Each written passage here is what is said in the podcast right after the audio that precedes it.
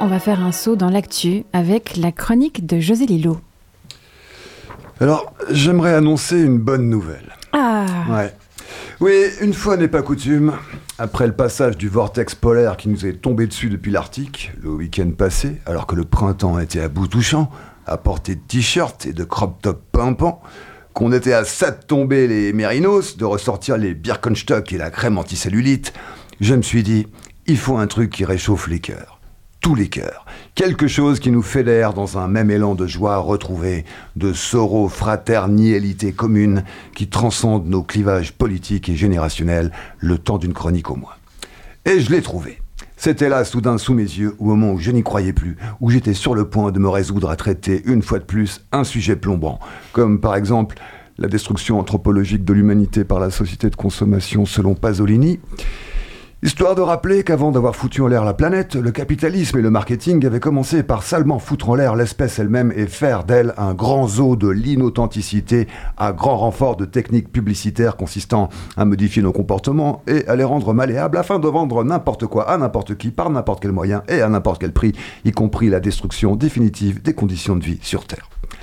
Mais j'ai pensé que vous ne méritiez pas ça. Ah, merci. Hey, les temps sont trop durs et on ne peut pas vivre H24 avec la conviction que tout est foutu. Non, même moi, de temps en temps, je dois faire un break. Genre, je sais pas, regarder la cérémonie des Césars, n'importe quoi pourvu que le cerveau débranche. Et grâce à Bolloré, ça marche.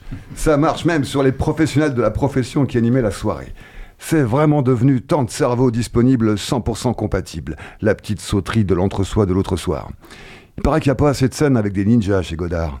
Et que c'est con parce que ça doperait les entrées. C'est la première fois que j'admets qu'il n'a pas eu tort de choisir Exit, Jean-Luc.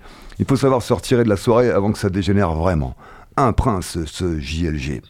Et puis, cette époque ne convient à personne, pas même à ceux qui la font. Bon, je vous avais promis une bonne nouvelle, et voilà que je vous ai plombé. Pardon, l'habitude, le galop du naturel, bref, alors voilà, j'y viens.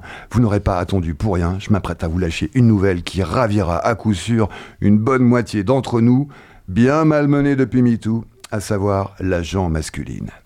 Une nouvelle dont vous êtes sans doute passé à côté, messieurs, et qui va vous rebooster le moral. Que je vous sache chagrin, étant donné tout ce qui se raconte sur nous en ce moment, si et là. Cette bonne nouvelle, on la doit à une étude menée par l'université de Stanford qui a découvert que, écoutez bien, la taille moyenne d'un pénis en érection a augmenté de 24% en 30 ans. 24% en général, une augmentation de 24%, c'est plutôt un chiffre qu'on entend pour euh, l'augmentation annuelle de la prime d'assurance maladie ou pour la majoration d'un loyer à la signature d'un nouveau bail dans le canton de Genève. 24%, euh, c'est le score de Marine Le Pen au premier tour de la présidentielle. Et non, là, pour une fois, les 24% d'augmentation sont pile au bon endroit, dans le slip.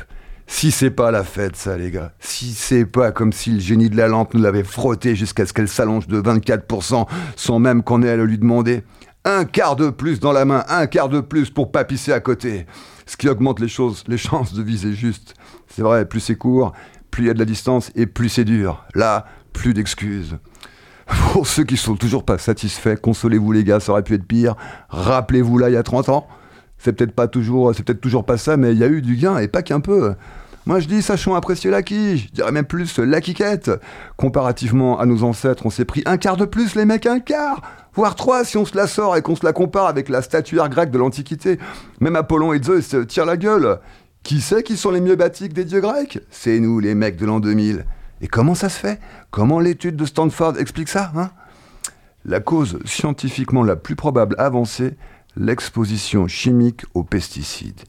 Et là, bingo, cagnotte, jackpot, Libéré, délivré. Fini les fruits et légumes bio, la barbaque bio, les restos bio qui coûtent une blinde, le vin bio qui a le goût de bio et pas le goût de vin, le champagne bio qui saoule que dalle.